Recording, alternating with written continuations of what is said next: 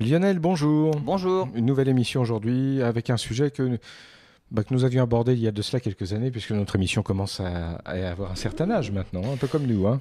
Bah, bah oui, un petit peu quand même. Hein, voilà. Et donc, euh, vous allez aujourd'hui nous parler euh, d'un monsieur qui a été ex- très important au niveau de la science, c'est Isaac Newton. Isaac Newton, bah oui, en fait, euh, ben, comme le dit François Arago, hein, c'est le plus grand génie de tous les temps et de tous les pays même. hein. Et comme tous les génies, bah, il est très en avance sur ses contemporains. Mais Newton, quand même, a quelque chose de particulier, c'est qu'il ne, il fait, il fait ses recherches, mais on va dire pour sa, sa- sa satisfaction personnelle. Voilà. C'est-à-dire qu'il ne partage pas ses trouvailles. Donc c'est c'est quand même particulier dans le monde scientifique où en général on publie, on essaye de se faire connaître. Ben là pas du tout. C'est vraiment pour lui qu'il fait des choses et il ne communique pas. Donc euh, on va découvrir des choses tout à fait fortuitement ou parfois longtemps après des choses que lui a déjà trouvées pour lui. Voilà, et vous allez voir que c'était un, un sacré personnage. Ah. Il est, voilà, on se retrouve tout de suite. Aujourd'hui, dans En route vers les étoiles, eh bien, un sujet consacré à Isaac Newton. Alors, certains vont se dire, Isaac Newton, on va faire de l'histoire. Peut-être un peu d'histoire, mais vous allez voir que, effectivement, tout ce qu'il a fait, c'est c'est presque une aventure. Oui, Ah, oui, déjà une aventure une humaine. aventure et puis il y a quand même au niveau des sciences, il y a des choses euh, tout à fait contemporaines. Donc il a été à l'initiative de beaucoup de choses qui perdurent encore aujourd'hui. Donc on revient au, 16 au XVIIe siècle, hein, 25 décembre 1642, c'est la naissance d'Isaac Newton euh, à Woolsthorpe, donc en Angleterre.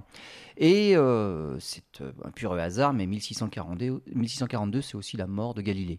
Donc Ouais. euh, il y a vraiment deux personnages qui, qui se succèdent là, qui, qui ont quand même marqué l'histoire. Les parents d'Isaac Newton sont fermiers. Son père est décédé même deux mois avant sa naissance, il ne l'a jamais connu. Sa mère se remarie et elle confie la garde d'Isaac Newton à ses grands-parents. À l'école, bah, contrairement à ce qu'on peut penser, ou finalement peut-être pas, parce que en général les génies c'est comme ça, c'est un élève passif et peu attentif. C'est-à-dire qu'il avait peut-être déjà, comme on dirait, dans la lune, il pense déjà à d'autres choses et l'école ne le passionne pas franchement. Il s'ennuie, quoi. Bah, voilà. Donc en général, les génies, euh, ils ont leur propre, déjà leurs idées, euh, ils ont leur vision des choses, et ce qu'on leur apprend à l'école, bah, ça correspond pas tout à fait avec ce qu'ils en attendent. En 1658, à 16 ans, sa mère est à nouveau veuve, euh, et puisqu'il était chez ses grands-parents, elle le réclame à la ferme. Mais là, il promet de devenir le pire fermier d'Angleterre, si Oui. réellement elle continue dans ses projets Volontairement. volontairement. Ça ne l'intéresse absolument pas. En 1660, donc deux ans après, à 18 ans, son oncle l'inscrit au Trinity College Cambridge, euh, évidemment contre l'avis de sa mère, qui ne voulait pas payer le collège. Pourtant, elle en avait les moyens. hein. Et en 1665, le 20 mai précisément, son premier manuscrit. Alors, il, euh, a 23 ans à l'époque, hein, et là, c'est sa première publication. Au début, c'est vraiment, c'est, on va dire, c'est volontaire, hein, contrairement à ce qu'on a dit tout à l'heure, où il va finir par garder des choses pour lui. Là, au début, non, à 23 ans, cet âge-là, et tout ce qu'il trouve, eh ben, finalement, il en fait profiter les autres pour l'instant. Et dans ce premier manuscrit, c'est vraiment sur, euh, sur les maths. C'est vraiment un manuscrit, un manuscrit de maths. Il décrit une, euh, une méthode de calcul, toute nouvelle, pour mesurer des variations de vitesse d'un objet, quelle que soit sa trajectoire. C'est-à-dire? C'est-à-dire que jusqu'à Galilée, et on va parler de, de- de- de quelque chose de fondamental en physique, c'est le principe d'inertie. Principe d'inertie, c'est quand on lance un objet, donc on lui fait subir une certaine force, on imagine un palais sur une patinoire. Une fois qu'il est lancé et qu'il a quitté la crosse, si aucune force ne vient pour modifier sa trajectoire, il va continuer en ligne droite et à vitesse constante. Donc là, on a une trajectoire finalement rectiligne et uniforme. Ça, c'était, on va dire, ça a été décrit à l'époque de Galilée, donc quelques décennies, quelques années avant l'arrivée de Newton. Newton, lui, va avoir quelque chose de plus complet, puisque quelle que soit la trajectoire, qu'elle soit rectiligne ou courbe, qu'elle soit à vitesse uniforme ou qu'il y ait des accélérations et décélérations, il va trouver une méthode de calcul pour pouvoir étudier ces trajectoires-là. Et en maths, euh, ça fait intervenir des choses qu'on qu'on appelle les différentiels. Et ça fait appel aux dérivés. Donc, euh, pour tous les lycéens en première et terminale, les Quel dérivés, souvenir Quel souvenir voilà, et ben les dérivés, c'est justement tout ce qui est variation de quelque chose.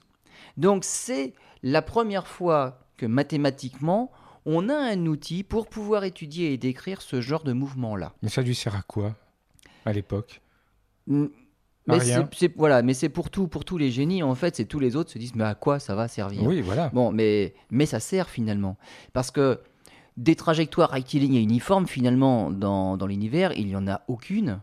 Si on regarde en première approximation le palais sur la Terre, oui évidemment c'est très rectiligne et uniforme, mais si on faisait une patinoire euh, suffisamment longue, on va dire 100 km de long, ah bah, il faudrait peut-être tenir compte aussi de la rotondité de la Terre, et finalement la trajectoire n'est même plus rectiligne, ça fait déjà une courbure. Hmm. Donc finalement il n'y a rien de rectiligne et uniforme dans l'univers, et si on s'intéresse aux planètes, ah, elles vont pas en ligne droite. Donc forcément, ce qu'avait dit Galilée, c'est très peu applicable à tout ce qui se passe dans l'espace. Donc quand on a envie de savoir ce qui se passe dans l'espace, eh ben, le principe d'inertie, c'est un bon point de départ, mais on va pas loin avec. Donc il va falloir rajouter des choses. Donc, il améliore cette théorie-là, il rajoute surtout des outils mathématiques pour pouvoir s'en sortir et l'appliquer à l'astronomie, et il invente justement cette chose-là. Alors, c'est quelque chose qu'il a c'est un manuscrit, hein, il a 23 ans quand il fait ce manuscrit-là, mais il l'a pas publié en fait. Euh, cette façon de calculer-là ne sera connue que 30 ans plus tard par les autres. Donc c'est son premier manuscrit, mais déjà, bon, il le garde pour lui. Voilà, c'est à lui. C'est... Mais c'est sa première trouvaille. Mathématiquement, il a trouvé ça, quelque chose de fondamental.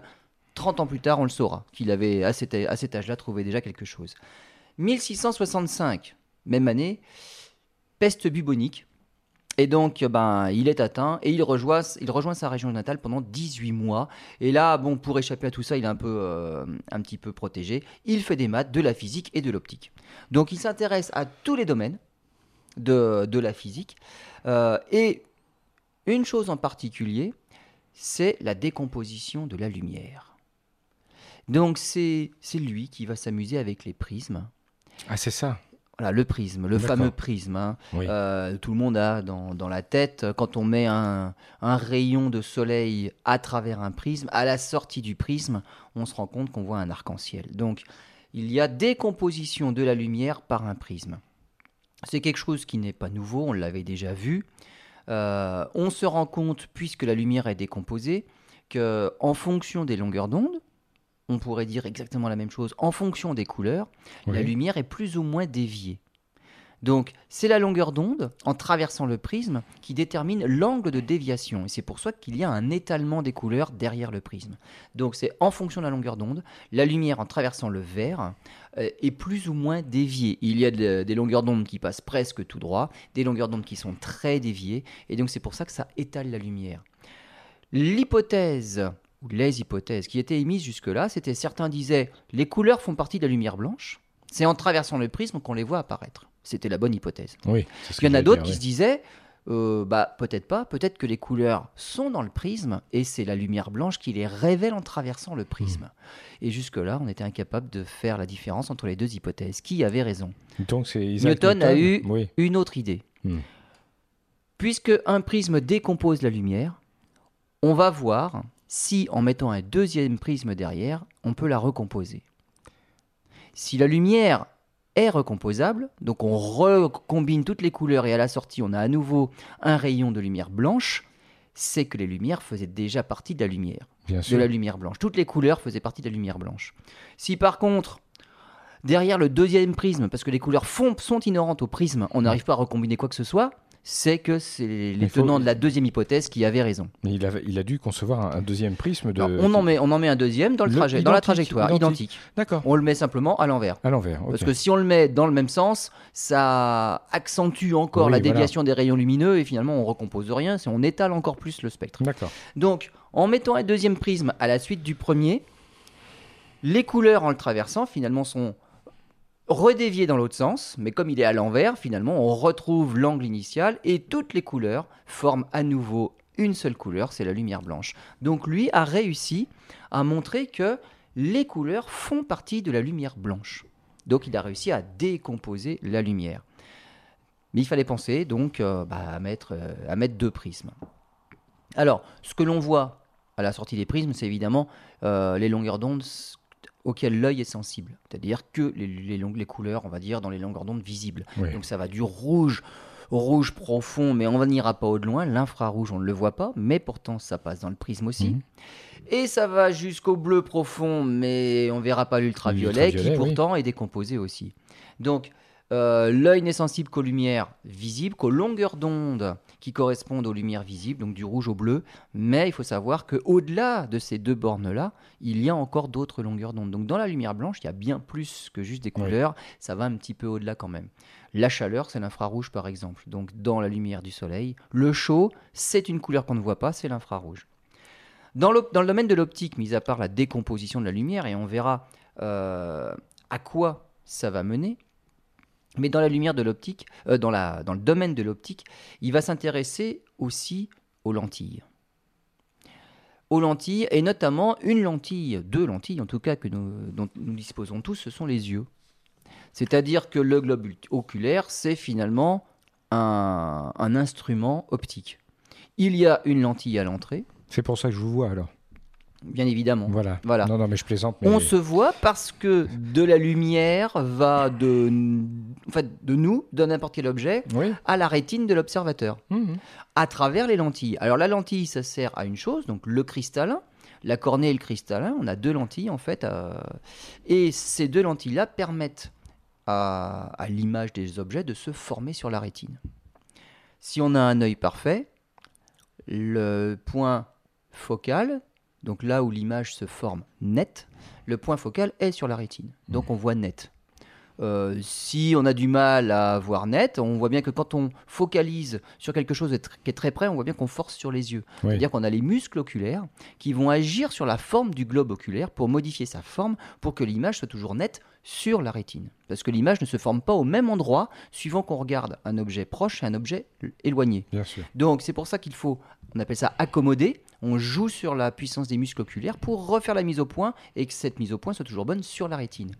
Pour ceux qui n'auraient pas une forme correcte des yeux et l'image se forme soit avant la rétine, soit après la rétine, et ben ça, ça correspond aux myopes, aux hypermétropes. Voilà, donc l'image n'est pas au bon endroit. Pour corriger ce défaut-là, ben, on remet des lentilles, on met des lunettes. Voilà. Il a voulu voir si on pouvait jouer sur, euh, sur ça, justement, sur eh ben, la forme de la lentille, comment ça agissait. Il y était fort quand même. Alors voilà, donc il a des. pas faire. hein. Voilà, c'est un scientifique. hein. Les scientifiques parfois font des expériences un petit peu osées et peut probablement dangereuses, donc à ne pas euh, à ne pas réitérer bien évidemment. Lui savait ce qu'il faisait. Il a de la chance finalement, il s'en est bien sorti sans séquelles. C'est qu'il a voulu voir c'est si en modifiant la forme du globe oculaire, ça influait sur la, la formation des images. Alors c'est le cas, ça, ça, modifie. Comment il a fait? Bah, Il s'est introduit un, un petit bâton, un petit bout de bois, euh, entre l'œil et l'orbite, donc sur le côté de l'œil. Et en appuyant, en essayant d'écraser un petit peu le globe oculaire, il en modifiait la forme et il a vu que ça agissait effectivement sur la mise au point des images. En appuyant dessus, on voyait flou. Donc euh, l'œil a bien la bonne forme et quand on n'appuie pas sur le globe oculaire, quand il n'est pas déformé, l'image se forme nette sur la rétine. Donc on joue pas avec les yeux. Mais en tout cas, bon voilà, c'est une façon de, de voir euh, l'influence de la forme d'une lentille sur l'endroit où se forme une image. C'était un banc optique euh, finalement euh, très pratique où on pouvait modifier un paramètre, c'était la puissance de la lentille, donc sa forme et sa courbure. Bon, à ne pas refaire. À ne pas refaire. À ne pas refaire. Mais en tout cas, il a bien vu qu'une lentille, si elle est plus courbe en appuyant sur l'œil, eh ben, l'image se forme ailleurs, et en tout cas pas sur la rétine. On se retrouve dans quelques instants. Lionel, nous allons continuer à parler de ce phénomène qui était Isaac Newton, puisqu'à l'instant, vous nous parliez effectivement de, de cette expérience, euh, l'utilisation d'un bâton entre euh, l'orbite et l'œil pour voir si ça- la vision euh, est altérée. C'est quand même assez original. À ne pas faire, s'il vous plaît. La réponse est oui, la vision est altérée. Voilà. Voilà. Donc la forme de l'œil est importante. Jouer avec ses muscles oculaires permet de faire la mise au point près ou loin.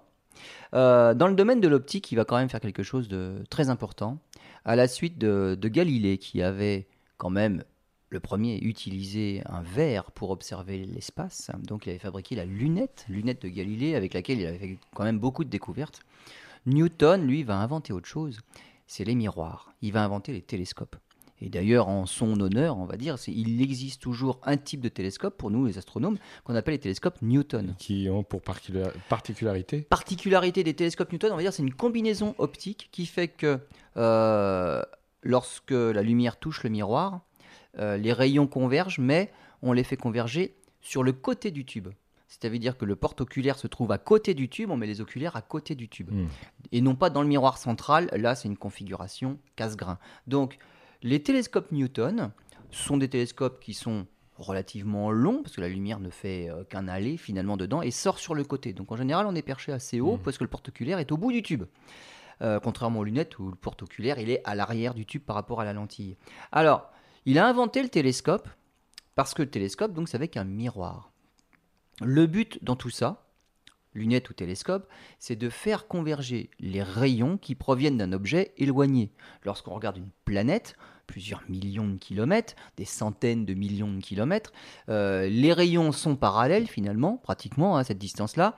Et pour former une image, il faut faire deux choses. Il faut faire converger les, les- les rayons lumineux en un point Oui, oui. et ensuite grossir ce point-là, donc un microscope. Le microscope, pour nous, c'est l'oculaire.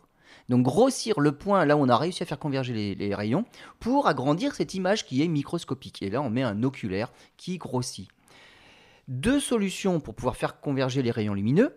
Les faire traverser une lentille convergente, c'est ce qu'a fait Galilée, ou les faire se réfléchir sur un miroir concave. C'est ce qu'a inventé Newton.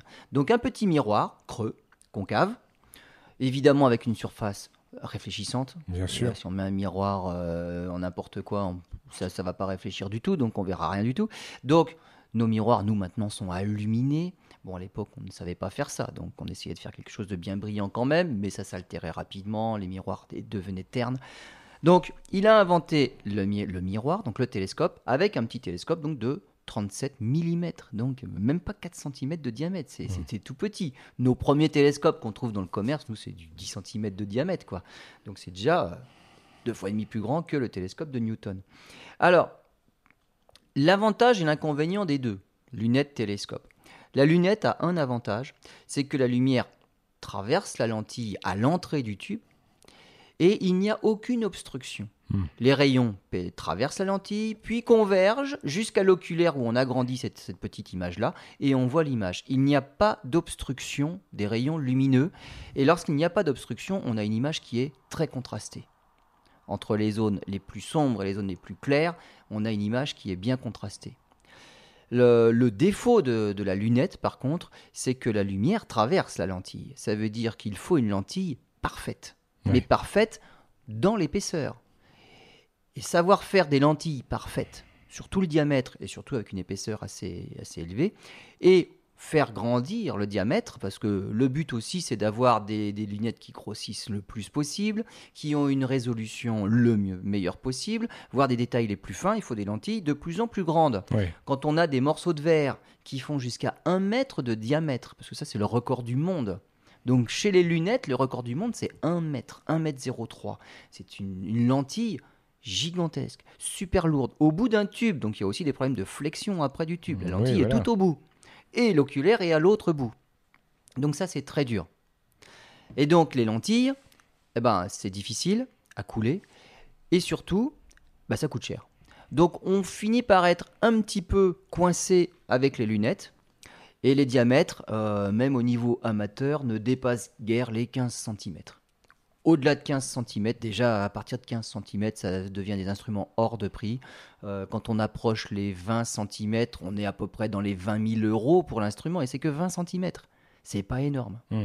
Avec le télescope, l'avantage du télescope, c'est que la lumière ne touche que la surface de- du miroir, c'est-à-dire qu'elle ne traverse rien.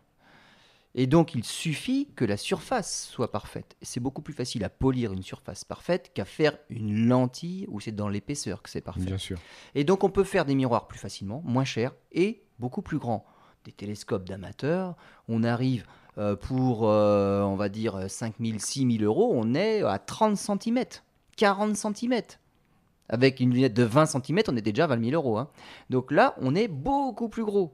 On peut se faire des, des miroirs. Alors les miroirs, les télescopes, ils vont jusqu'à 10 mètres.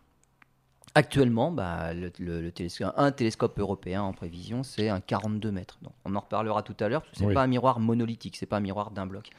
Donc ça, c'est l'avantage du miroir par rapport à la lunette. On peut faire facilement de grands miroirs. Qui dit grand miroir dit meilleure résolution, beaucoup plus de lumière captée, ça veut dire qu'on va voir des objets beaucoup moins lumineux dans le ciel, parce que c'est la surface qui, intéresse, qui est Ouais. intéressante là. Il y a quand même un inconvénient. C'est-à-dire que la lumière arrive sur le miroir. Et elle repart dans le sens où elle, est arrivée. Le miroir ne fait que renvoyer la lumière en la faisant converger. Donc techniquement, l'endroit où les rayons vont converger se trouve au milieu du champ lumineux finalement. Il faut bien le faire sortir de quelque part, on va pas se mettre en plein devant le miroir parce que sinon on boucherait la lumière à l'arrivée. Donc il faut mettre un miroir au milieu pour déporter ce petit point là de focalisation sur le côté. Donc il y a un miroir quand même, qu'on appelle le miroir secondaire, qui est en plein milieu des télescopes. C'est-à-dire qu'il y a une obstruction centrale, contrairement aux lentilles où il n'y a pas Il n'y a d'obstruction. pas d'obstruction. Et cette obstruction-là nous mange du contraste sur les images. À diamètre équivalent, la lunette a de bien meilleures images qu'un télescope. Mais à prix équivalent, on peut avoir un télescope tellement plus gros qu'on verra beaucoup plus de Beaucoup choses, plus de choses. malgré cette obstruction centrale et la présence du, mi- du miroir secondaire en plein milieu du champ. D'accord. Donc voilà l'intérêt inconvénient des deux.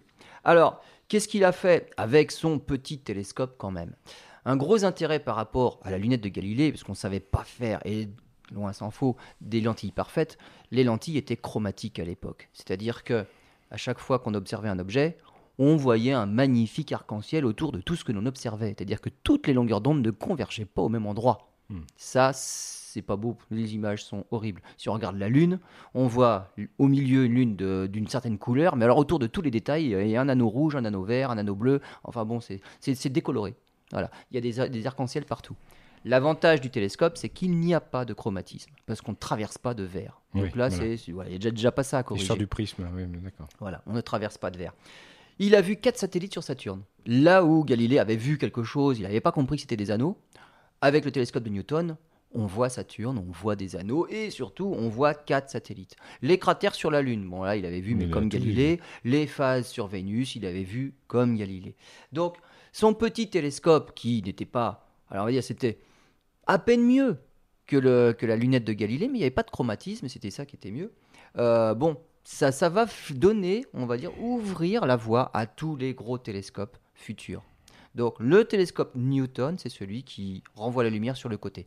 Le miroir secondaire, si on renvoie la lumière pile dans le miroir primaire, Mhm. à nouveau on refait un aller, il faut faire un trou dans le miroir primaire et on met l'oculaire au bout. Là, on a un télescope casse-grain. Donc ce sont des télescopes qui ont de grandes focales, mais comme la lumière fait carrément un aller-retour, finalement ils sont courts. Ils sont courts avec une grande focale. Donc ça, c'est l'autre type de, de grand télescope. Après cette phase-là, on va dire, où Newton a fait beaucoup d'optique, il a eu une phase un petit peu particulière dans sa vie. Euh, c'est une phase prophétique, biblique, et même il va faire de l'alchimie. Euh, C'était la mode, tout ce qu'il la mode fait, à l'époque. hein. oui, et comme dans tout ce qu'il fait, il s'y consacre à temps plein. Ouais. C'est-à-dire que c'est 20 heures par jour. Il ne fait plus rien d'autre. Il n'y a plus d'optique, il n'y a plus de maths, il n'y a plus rien. C'est l'alchimie. Alors l'alchimie, c'est euh, la transformation des éléments chimiques. hein. A la transmutation. Voilà, la transmutation des atomes. hein. Hmm. Euh, c'est faire du mercure, euh, de l'or, du plomb en or. Bon, le but, c'est de faire de l'or. hein. C'est quand Ouais, même le plus ouais, intéressant. C'est mieux hein. que du plomb. hein. Bah, voilà, hein, transformer du plomb en carbone, il n'y a aucun intérêt. Donc le but, c'est c'est d'arriver à de l'or. Et le problème, c'est que quand on fait de la chimie, eh ben, on a des produits chimiques. Pas toujours très bons pour la santé. Donc il va inhaler beaucoup de mercure, beaucoup de plomb, qui, bon, qui sont à l'origine de maladies quand même relativement graves. hein. Bah oui, Euh, oui, le oui, plomb, c'est le saturnisme, euh, et ainsi de suite. hein. Donc ça, ça va le mener en 1693 à une euh, dépression. Donc il va finir en dépression pendant un moment. Donc c'est ça, on va dire, c'est c'est la mauvaise phase là. hein. Donc il va faire beaucoup de, beaucoup de ça. Il va revenir ensuite, enfin, à l'astronomie. Donc on va bientôt parler d'astronomie, mais de ce qui se passe dans le ciel.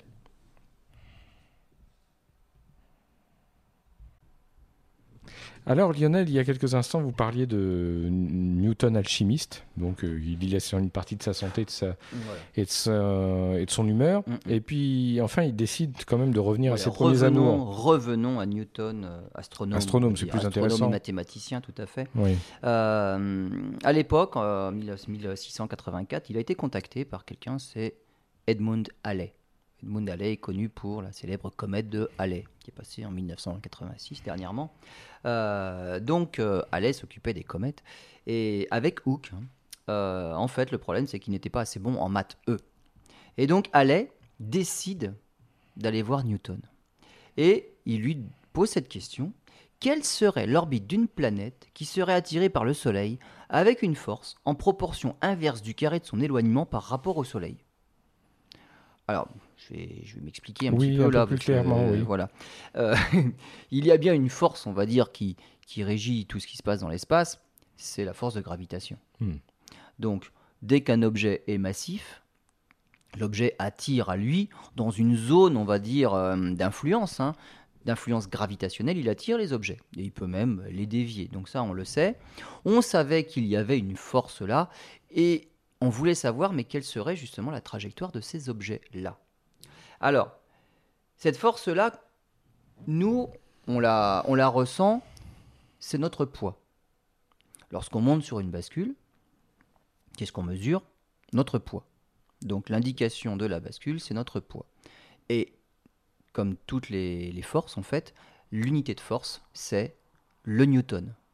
Donc quand on monte sur une- bascule, on mesure notre poids en newton, parce que le poids, c'est une force. Jusque-là, ça va. Ça, je suis. Voilà. Sauf que toutes les bascules, il y a écrit kilogramme dessus. hein. Oui, en plus. Voilà, c'est voilà, surtout ça. Bah voilà, c'est ça qui est faux. Ouais. Là, je viens de dire que quand on monte sur une bascule, c'est écrit newton. On monte sur une bascule, on pèse 60 newtons, 70 newtons. C'est pas des kilos, c'est la même chose. Pas du tout. Ah non, Ouais. c'est pas du tout la même chose. C'est pas du tout. C'est une grosse erreur. Vous vouliez savoir si je Voilà. suivais. Hein Donc, le poids, Merci. en physique, le poids fait partie de ce qu'on appelle la nature du poids, c'est une force. Toutes les forces se mesurent en newton. Ah, c'est pas pour rien newton non plus. hein, euh, Mm. Donc, c'est son nom qui est à l'origine de cette unité-là. L'unité de force, c'est le newton. Le poids est une force. C'est la force avec laquelle la Terre nous attire, finalement. Et donc, si on va ailleurs, si on va sur la Lune, la force n'est pas la même. Évidemment, on va se sentir, entre guillemets, plus léger. En fait, c'est la force qui nous attire qui est moins forte. Oui, oui. Donc, on pèse moins de newtons. Notre poids est inférieur. Il y a bien une histoire avec les kilos, là. C'est pas une raison pour devenir euh, trop gros. hein. Il y, a... il y a une histoire avec les kilogrammes, quand même. Oui. Kilogramme, qu'est-ce que c'est? Ça mesure bien quelque chose qui est relatif à notre corps. Ça mesure notre masse. C'est-à-dire, c'est l'ensemble de la matière avec laquelle on est constitué. Donc, la masse se mesure bien en kilogrammes. Hmm. Mais la masse, on ne la mesure pas. On peut pas. Parce que sur Terre, où qu'on aille, c'est le- c'est la force gravitationnelle qui nous attire. Donc là, on mesure partout notre poids. Si on va sur la Lune, Avec une on change pas de masse. Ouais. Techniquement, on n'a pas perdu un bras. Non. On dit qu'on n'a pas eu le temps de faire un régime entre deux. Donc, avec la même masse, exactement la même chose en kilogrammes, on va sur la Lune avec notre bascule. On voit bien qu'on ne lit pas la même chose. Hmm. Parce que la force sur la Lune nous attire avec une intensité six fois plus faible. Donc, on pèse six fois moins. Mais la masse est exactement la même. Donc, notre masse en kilos n'a pas changé d'un gramme. Notre poids en newton, lui, n'est pas le même parce que la force qui nous attire n'est pas la même. Oui, sauf que si vous mettez une bascule euh, sur euh, la Lune et vous montez dessus une bascule en kilos. Eh ben, on va lire quelque chose de six fois plus faible. D'accord, c'est bien Parce ça. que c'est voilà, c'est pas des kilos qui devraient être écrits sur les bascules, Oui, ce sont des newtons. Ce sont des newtons, on est Alors bien que notre masse n'a pas changé. Oui, oui, d'accord. Voilà, donc on ne mesure jamais la masse en fait. Quand on monte sur une bascule, on mesure toujours notre, euh, notre poids. Euh, la preuve en est, c'est que même sur Terre, euh, la, la force de gravité n'est pas la même partout. Hmm. C'est-à-dire qu'au pied de l'Everest ou au sommet de l'Everest, il y a une différence. On n'aurait pas le même poids, on ne pèserait pas la même chose au pied et euh, au sûr. sommet de l'Everest. Alors Bien que la masse, a priori, n'aurait pas bougé. Alors, ensuite, euh, on sait donc que le poids est une force. Comment cette force varie-t-elle? Et c'est comme ça qu'on finit par trouver les formules. Eh bien, il faut faire des tests. Il faut faire des tests. Euh, on se rend compte, par exemple, que si on s'éloigne de l'objet qui nous attire, on est moins influencé par l'attraction gravitationnelle qu'il exerce sur nous, mais dans quelle mesure? Eh bien, c'est ça qui varie comme l'inverse du carré. C'est-à-dire, si je suis deux fois plus éloigné de l'objet, il va m'attirer quatre fois moins. C'est 2 au carré. Si je suis trois fois plus éloigné, je ressentirai sa force neuf fois plus faible. Neuf, ouais, 4 fois plus ouais. éloigné, 16 fois plus faible. 10 fois plus éloigné, 100 fois plus faible. Donc on voit que cette force-là qui nous attire, que- donc ça c'est la, la Terre, mais tous les objets, hein, on- le- la Terre est attirée par le Soleil. Donc cette force-là varie comme l'inverse du carré de la distance. Elle varie avec un autre paramètre aussi, c'est la masse de l'objet en question. Mais là on se rend compte qu'elle varie directement avec la masse. Si un objet est deux fois plus gros, on va peser deux fois plus lourd. Si un objet est trois fois plus gros, on sera trois fois plus lourd. Donc voilà ce que disait Halley. Quelle serait l'orbite d'une planète qui serait attirée par le Soleil avec une force en proportion inverse du carré de son éloignement, donc qui varie en 1 sur d carré. Et ben voilà, Newton, euh, Newton, il a déjà fait ça en fait. Il a déjà fait ça. Et euh, il le dit, eh bien, c'est une ellipse. Alors euh, Edmund Halley lui demande mais, mais pourquoi, comment, euh, comment tu, tu réponds ça tout de suite? Il dit bah je l'ai déjà calculé. Hmm. Voilà, ça fait partie des choses qu'il avait déjà euh, trouvées. Il s'était intéressé déjà aux trajectoires des objets autour du Soleil et il savait déjà qu'avec cette force qui varie pas n'importe comment, mais comme l'inverse du carré de la distance, les seules trajectoires que l'on pouvait obtenir, C'était des ellipses ou des paraboles ou des hyperboles, on va dire. On, on est dans, dans une Mm, famille de courbes voilà. qu'on appelle les coniques. Mais en tout cas, rien que ça, ça expliquait la trajectoire des objets et des comètes en particulier. Donc c'est pour ça qu'Halley était intéressé. À la demande d'Halley, euh, il lui, euh, il le force, on va dire, euh, à refaire un manuscrit, à poursuivre ses recherches. Parce que là, quand même, il y a quelque chose Ouais, d'important, euh, d'intéressant qui est Newton, passé il sous silence. un peu. Bah, ouais. Tout à fait, ouais. Et donc, en 1686, Newton remet son manuscrit à la Royal Society, qui refuse de le publier, simplement faute d'argent. Ah oui, non, c'est d'accord, uniquement Voilà, pour ça. Voilà, et faute d'argent, on ne pouvait plus le publier.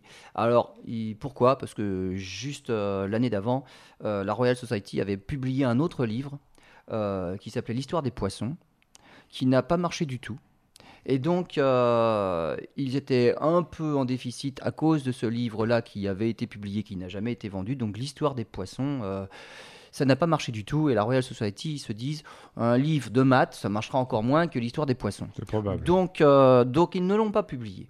Pourtant, Halley est convaincu de l'importance des travaux de Newton. C'est quand même fondamental ça. Alors, c'est Halley qui propose d'avancer lui-même l'argent pour pouvoir publier cette fameuse euh, théorie justement euh, des, histoires, des, des- des- des orbites elliptiques. La Royal Society, euh, bah ok, donc euh, accepte de ne plus avoir de salaire et en échange, la Royal Society le paye avec des exemplaires de l'histoire des poissons. Donc ils vont finir par écouler leur, leur stock Leur de stock. livres Histoire des poissons, c'est Edmund Halley qui va les avoir. Et donc, ils vont quand même réussir à publier, euh, à publier ça. 1687, donc il y a le Principia, Mathematica qui sort aussi. Et là, c'est action-réaction, voilà les thèmes, principe d'inertie et loi de la gravitation universelle. La loi de gravitation universelle, c'est quand même pour cela que Isaac Newton est connu. C'est l'histoire de la pomme. De la pomme, oui. Alors, qu'est-ce que c'est que cette histoire de pomme-là? Il a fait sa sieste en dessous un pommier et elle est tombée, paraît-il. Voilà. Mais les pommes tombent, il le sait depuis longtemps que les Oui, pommes tombent. C'est- pas, c'est pas une fois qu'il s'est rendu compte, tiens, les pommes tombent. Donc c'était pas, c'est pas ça en fait euh, l'histoire. C'est, il observait les pommes tomber. Il savait que bah, c'est normal qu'elles tombent parce qu'elles sont attirées par la force gravitationnelle de la Terre. Bien sûr. Donc il n'est pas surpris du tout. Mais ce qui se demande lui, il va un petit peu plus loin, la Lune qui tourne autour de la Terre. Pourquoi elle ne tombe Elle pas? est bien attirée par la Terre de la même façon que la pomme. Donc, est-ce que ça marche pareil? Est-ce que la force qui s'applique à la pomme s'applique à la Lune? C'est ça le truc, pour voir. Et c'est là que ça va devenir universel. Parce qu'une pomme qui tombe, on imagine, vous vous mettez à 3 mètres sur une branche, vous lâchez une pomme sans lui donner d'élan, vous la lâchez. 3 mètres, elle va tomber rapidement. Oui. Maintenant, vous vous mettez à 3 mètres et vous la lancez à l'horizontale. Elle, mettra exactement le même temps à tomber. Il n'y aura pas de différence. Il faut pas la lancer vers le haut, parce que là, vous leur donnez de l'élan vers le haut, donc elle tombera de plus haut. Mais si on lance de 3 mètres à l'horizontale, elle mettra le même temps que si on la lâchait simplement à la verticale. La seule différence, c'est qu'elle tombera plus loin puisqu'on l'a lancée. On lui a donné une vitesse initiale horizontale. Mais en tout cas, la force qui l'a fait tomber vers le bas, c'est la même que s'il avait que s'il n'y avait pas de vitesse initiale. Si on est très vent, vraiment très très fort, on lance plus fort. Seule différence, c'est que la pomme va tomber beaucoup plus loin.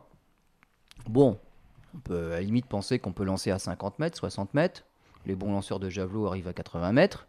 On n'atteindra pas les 200 mètres avec la pomme. hein. Donc on se rend compte que, bah oui, la pomme tombe à 80 mètres, mais elle tombe toujours dans le même temps. Elle tombe pas plus vite, mais pas plus lentement non plus. Si réellement on était très très très très fort, et que la pomme, finalement, on l'envoie, mais alors à, des 5 à 50 km, à 100 km. Là, il y a un autre phénomène qui arrive. C'est que, avec la courbure de la Terre, finalement, elle va tomber plus tard cette fois-ci, parce que la Terre n'est pas plate. Là, jusque-là, quand on lance à 50 mètres, on peut quand même considérer que c'est à peu près plat. Donc le temps de chute est le même. Si on lance à 50 km, mais à 50 km, moi je vois pas, ça passe derrière l'horizon. Donc la pomme là va mettre plus longtemps à tomber. Et si réellement j'en sais très très très très fort, euh, la pomme tombe plus, puisque l'horizon se dérobe systématiquement. c'est le même. C'est exactement ce qui se passe pour la Lune. Voilà. La Lune est bien attirée par la Terre. À une vitesse de 3 mm par seconde, elle tombe, la Lune tombe sur la Terre. Et elle est attirée 3 mm par seconde à chaque seconde. Voilà l'accélération. Mais à la vitesse où va la Lune sur son orbite, elle fait quand même, elle est à 400 000 km de distance et elle tourne en 20, 29 jours, on va dire un mois. À cette vitesse-là, à chaque seconde, elle est au-dessus d'un point de la Terre qui s'est dérobé de 3 mm. Bah du coup, la Lune ne se rapproche pas de la Terre, elle n'arrive pas à tomber dessus. C'est ce qu'on appelle une mise en orbite. Donc la Lune est en orbite, mais c'est bien la même force que celle de la pomme qui tire la Lune vers le sol. Mais comme la Lune se déplace suffisamment vite, elle, elle n'atteint jamais le sol. Et ben finalement, elle tourne autour. Elle essaye hein, d'atteindre le sol, mais le sol se dérobe toujours de 3 mm à chaque seconde. Donc la Lune n'arrive pas à tomber par terre. Donc elle est en orbite.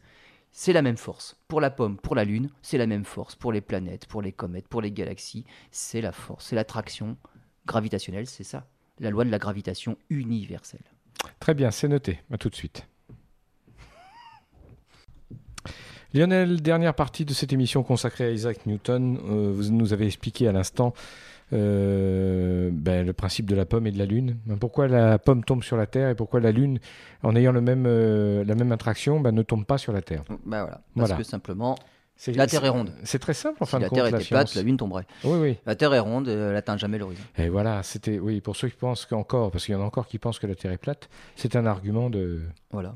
Regardez les éclipses de lune. On voit l'ombre de la Terre sur la Lune lors, des éclipses de lune. C'est bien rond, c'est bien rond. Voilà, Alors, on n'imagine pas à quel point c'est important cette loi de la gravitation universelle. Ça nous permet, nous, astronomes, on va dire, euh, sans bouger de la Terre, de mesurer des choses qui paraissent quand même assez impressionnantes. C'est que, par exemple, si j'observe la rotation, euh, la révolution des satellites autour de Jupiter, si je sais à quelle distance se trouve Io, par exemple, de Jupiter, et que je mesure le temps qu'il met à faire son orbite, eh bien, par un simple calcul, parce que tout dépend de cette loi de gravitation-là, c'est l'attraction de Jupiter, là, justement. Mais l'attraction de Jupiter, elle dépend de quoi? De la masse et de la distance à laquelle se trouve Io. Si je sais à quelle distance se trouve Io et que je mesure le temps qu'il met pour faire un tour, eh ben j'en déduis la masse de Jupiter. Il n'y a pas le choix. Hmm. Jupiter ne peut avoir qu'une certaine masse bien définie pour que Io ait une orbite telle qu'on l'observe. Je peux rééditer l'expérience avec Callisto, Ganymède, Europe, et je me rends compte que, ah bah oui, les autres sont un petit peu plus loin, ils tournent plus lentement. Ils sont attirés par une planète qui a cette masse-là. C'est-à-dire que sans bouger de ma planète, moi, je peux mesurer la masse de Saturne, la masse de Jupiter, la masse de n'importe quelle planète, du moment que j'ai accès aux satellites qui tournent autour. D'accord. Parce que c'est le même principe et ça va être les mêmes formules. Et on peut faire exactement la même chose, le même genre de calcul avec le Soleil. La Terre est à 150 millions de kilomètres du Soleil. On fait un tour en 365 jours. Alors le Soleil, il a telle masse. On est dans les 10 puissance 30 kilos. Donc c'est un 1 avec 30 zéros, c'est énorme. Hein. Mais je peux mesurer et déterminer la masse du Soleil simplement en observant les orbites des objets qui tournent autour. Pour des étoiles pareilles, à condition qu'elles soient doubles. Une étoile toute seule, on ne peut rien faire. Une planète toute seule, on ne peut rien faire. Mais une étoile double et dans l'espace, il y en a plein eh ben, en observant la révolution de chacun des compagnons autour de l'autre, on arrive à déterminer la masse des étoiles. Donc on a accès à plein de choses grâce à cette formule-là. Merci Newton. Hmm. Donc voilà. Alors Newton continue sa carrière. 1696, il devient inspecteur de la monnaie royale de Londres. Alors c'est un travail euh, à temps plein aussi. Donc il a moins le temps de faire autre chose. Et à l'époque pourtant, les mathématiciens s'affrontaient. Ils aiment bien s'affronter sur des problèmes, des petites énigmes. Et à l'époque, il y en avait une. Alors, il y avait une rivalité entre deux mathématiciens. Newton, rappelez-vous, il avait inventé une méthode de calcul avec justement les, le calcul infinitésimal, le calcul différentiel pour les variations d'accélération, de, de, trajectoire. Donc il avait inventé une méthode. Et il y avait un autre mathématicien allemand, celui-là Leibniz, qui avait inventé sa propre méthode. un arbitre, Johann Bernoulli, c'est un Suisse. Il avait proposé deux problèmes mathématiciens. Deux problèmes mathématiques aux mathématiciens. Pas des probabilités, Bernoulli aussi Aussi. D'accord. En général, ils, ils touchent à beaucoup de choses. Voilà. euh, les mathématiciens à cette époque-là, maintenant, ils sont un peu plus spécialisés. C'est cela. Voilà. Et donc, Leibniz n'a pu résoudre que le premier des deux problèmes. Newton, c'est un génie, hein, on l'a rappelé depuis, On a bien compris. le début. oui. Ouais. À la fin de sa journée de travail, il rentre à la maison, il s'attelle au problème, et avant d'aller se coucher, il avait résolu les deux. C'est plus rapide, sa méthode est donc plus efficace. Il envoie euh, ces deux résultats à la Royal Society. Comme d'habitude, il ne veut pas se mettre en avant, il envoie ça de manière anonyme. Mais Johann Bernoulli déclare Je reconnais le lion à sa griffe. Hum, hum. Il avait reconnu par derrière, bah, évidemment, la méthode Newton. de calcul de. Newton. Voilà. Ses amis réussissent à le convaincre aussi d'être, euh, d'écrire un livre sur l'optique qui rassemble toutes ses recherches. Donc ça va être optique. Alors, qu'est-ce qu'on va retrouver dedans? Bah, Finalement, la lumière blanche, Mhm. l'infinité de couleurs, les gouttes de pluie qui jouent le rôle de prisme, et donc voilà pourquoi on voit les arcs-en-ciel, la taille des miroirs pour fabriquer les fameux télescopes Newton. Donc ça, ça va être son premier, euh, son premier euh, livre sur optique. 1703, il devient directeur de la Royal Society. 1704, l'optique paraît. 1717, l'optique 2. Alors là, ça évolue un petit peu. Il rajoute d'autres chapitres dans Optique 2. Dans Optique 2, on va avoir un chapitre sur la nature de la lumière. Ah, À l'époque, puisque la lumière réussit à traverser des lentilles et à converger, on ne peut expliquer ce phénomène-là que par les ondes. Donc la lumière est de nature ondulatoire. Oui, mais pour Newton, quand on voit des ombres aussi nettes, quand on voit les couleurs avec vraiment des frontières entre les couleurs sur les objets, une onde, c'est trop flou justement. Ça ne serait pas aussi net. Donc la lumière, ça doit aussi être des petits corpuscules. Donc il y a l'aspect corpusculaire de la lumière qui apparaît déjà début 18e siècle. mais dites-moi, il est. Ça il- va être une bagarre qui va durer longtemps. Ouais. Puisque même jusqu'à Einstein, Oui, j'allais. début 20e siècle, on est encore dans la même chose. Il y aura rivalité entre les partisans de l'aspect ondulatoire de la lumière et ceux pour l'aspect corpusculaire de la Vous lumière. parliez également tout à l'heure de la gravitation. Euh, ben, dites-moi, Einstein, heureusement qu'il a eu Newton avant. Enfin, je suis un peu méchant en disant ça, mais. Oui, C'est- oui, c'est- oui, oui. c'était Parce qu'il avait bien avancé, il avait une intuition, Newton. Voilà, mais surtout, c'est même pas de, comme ça qu'il faut le penser. C'est pas comme ça qu'il faut le voir. C'est que Einstein, il va se rendre compte, parce qu'on va étudier des phénomènes de Mhm. manière plus précise, que notamment euh, en étudiant l'orbite de Mercure, il y a un problème avec la mécanique de Newton et avec cette loi de gravitation universelle. Ça Mhm. ne marche pas. Ça marche bien pour l'orbite de la Terre, l'orbite de Jupiter, de Saturne. Pour l'orbite de Mercure, il y a une énorme différence entre ce que prévoit la théorie de Newton et ce que l'on voit effectivement. Et donc il a fallu trouver euh, la réponse à la question. Et là, faut attendre 1915. C'est la loi de la relativité générale, D'accord. bien plus compliquée. Donc là, il y a deux siècles quand même. hein. Bon, les bases c'était ça. Avec la mécanique de Newton qu'on appelle mécanique classique, parce que on peut s'en servir dans la vie de tous les jours. euh, on répond à beaucoup de problèmes. Pour des choses bien plus compliquées, là, ça ne suffit pas. On voit bien la limite de cette mécanique classique. Et là, il faut passer dans la mécanique de la relativité générale. J'en reviens justement à cette, euh, on va dire, ces visions pratiquement sur, sur la lumière, l'aspect corpusculaire de la lumière. C'est quelque chose qui va faire polémique dès le début quand même. Ça fera polémique pendant deux siècles. Une fois épuisé son livre en 1780, il ne sera même pas réimprimé. Et il ne sera réimprimé qu'en 1930, 150 ans plus tard.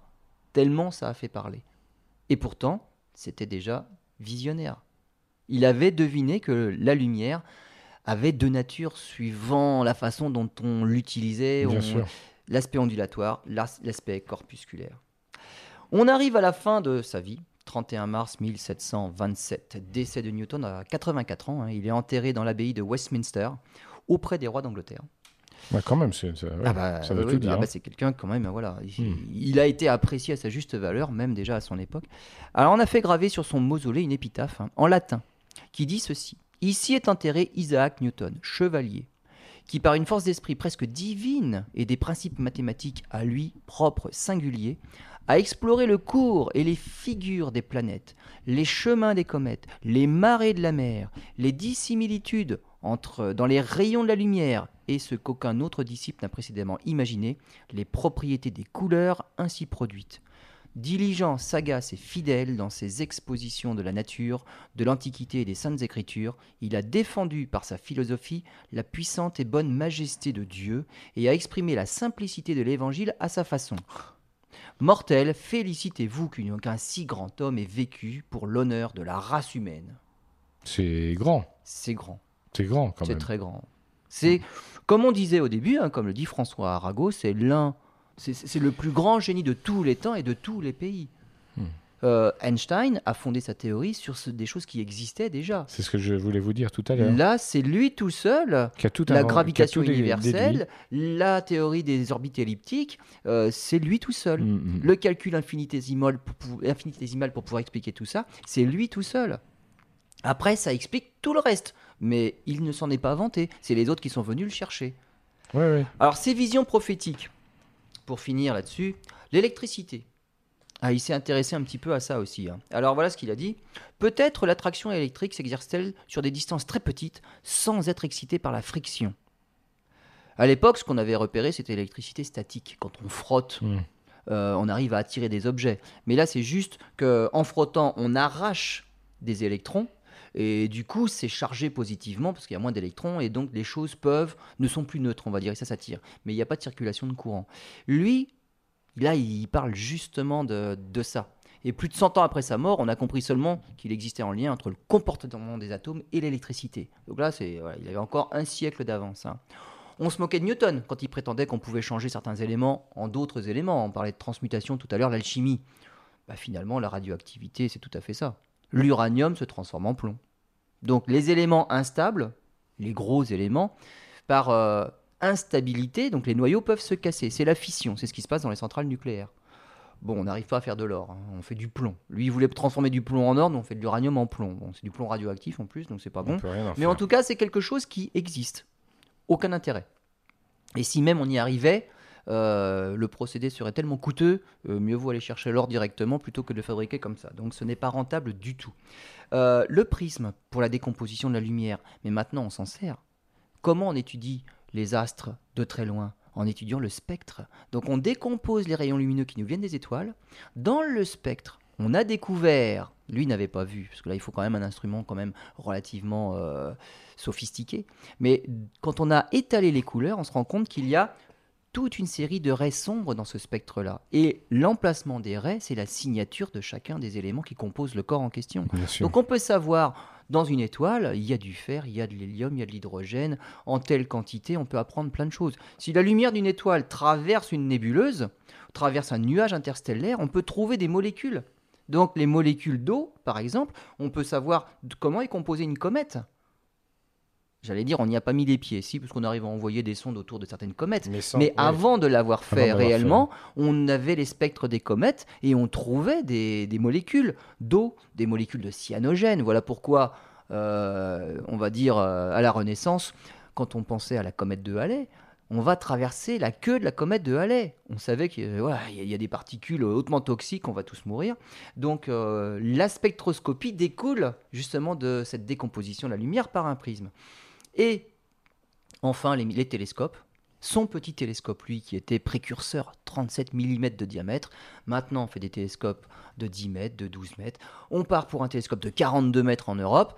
Pas un miroir d'un bloc, pas, Pas- un miroir monolithique, miroirs, mais un miroir segmenté. Donc des petits, des miroirs plus petits, plus faciles à fabriquer, euh, que l'on, dont, la- dont on contrôlera la position par ordinateur plusieurs fois par seconde pour que l'ensemble ait la forme d'un miroir parfait, comme si on l'avait taillé d'un bloc. sûr. Parce qu'un bloc de 42 mètres, c'est c'est beaucoup trop de tonnes. Euh, la structure pour supporter ça, c'est pas faisable. Donc, plein de petits miroirs plus légers, et on arrive à faire un télescope finalement avec un miroir relativement fin et relativement léger. On est toujours. Maintenant, les lunettes, on n'en fait plus. On ne fait que des télescopes. D'accord, très bien. Et tout ça vient de Newton. Grâce à Newton. Lionel, merci pour cette émission passionnante. On se retrouve la semaine prochaine pour un nouveau numéro.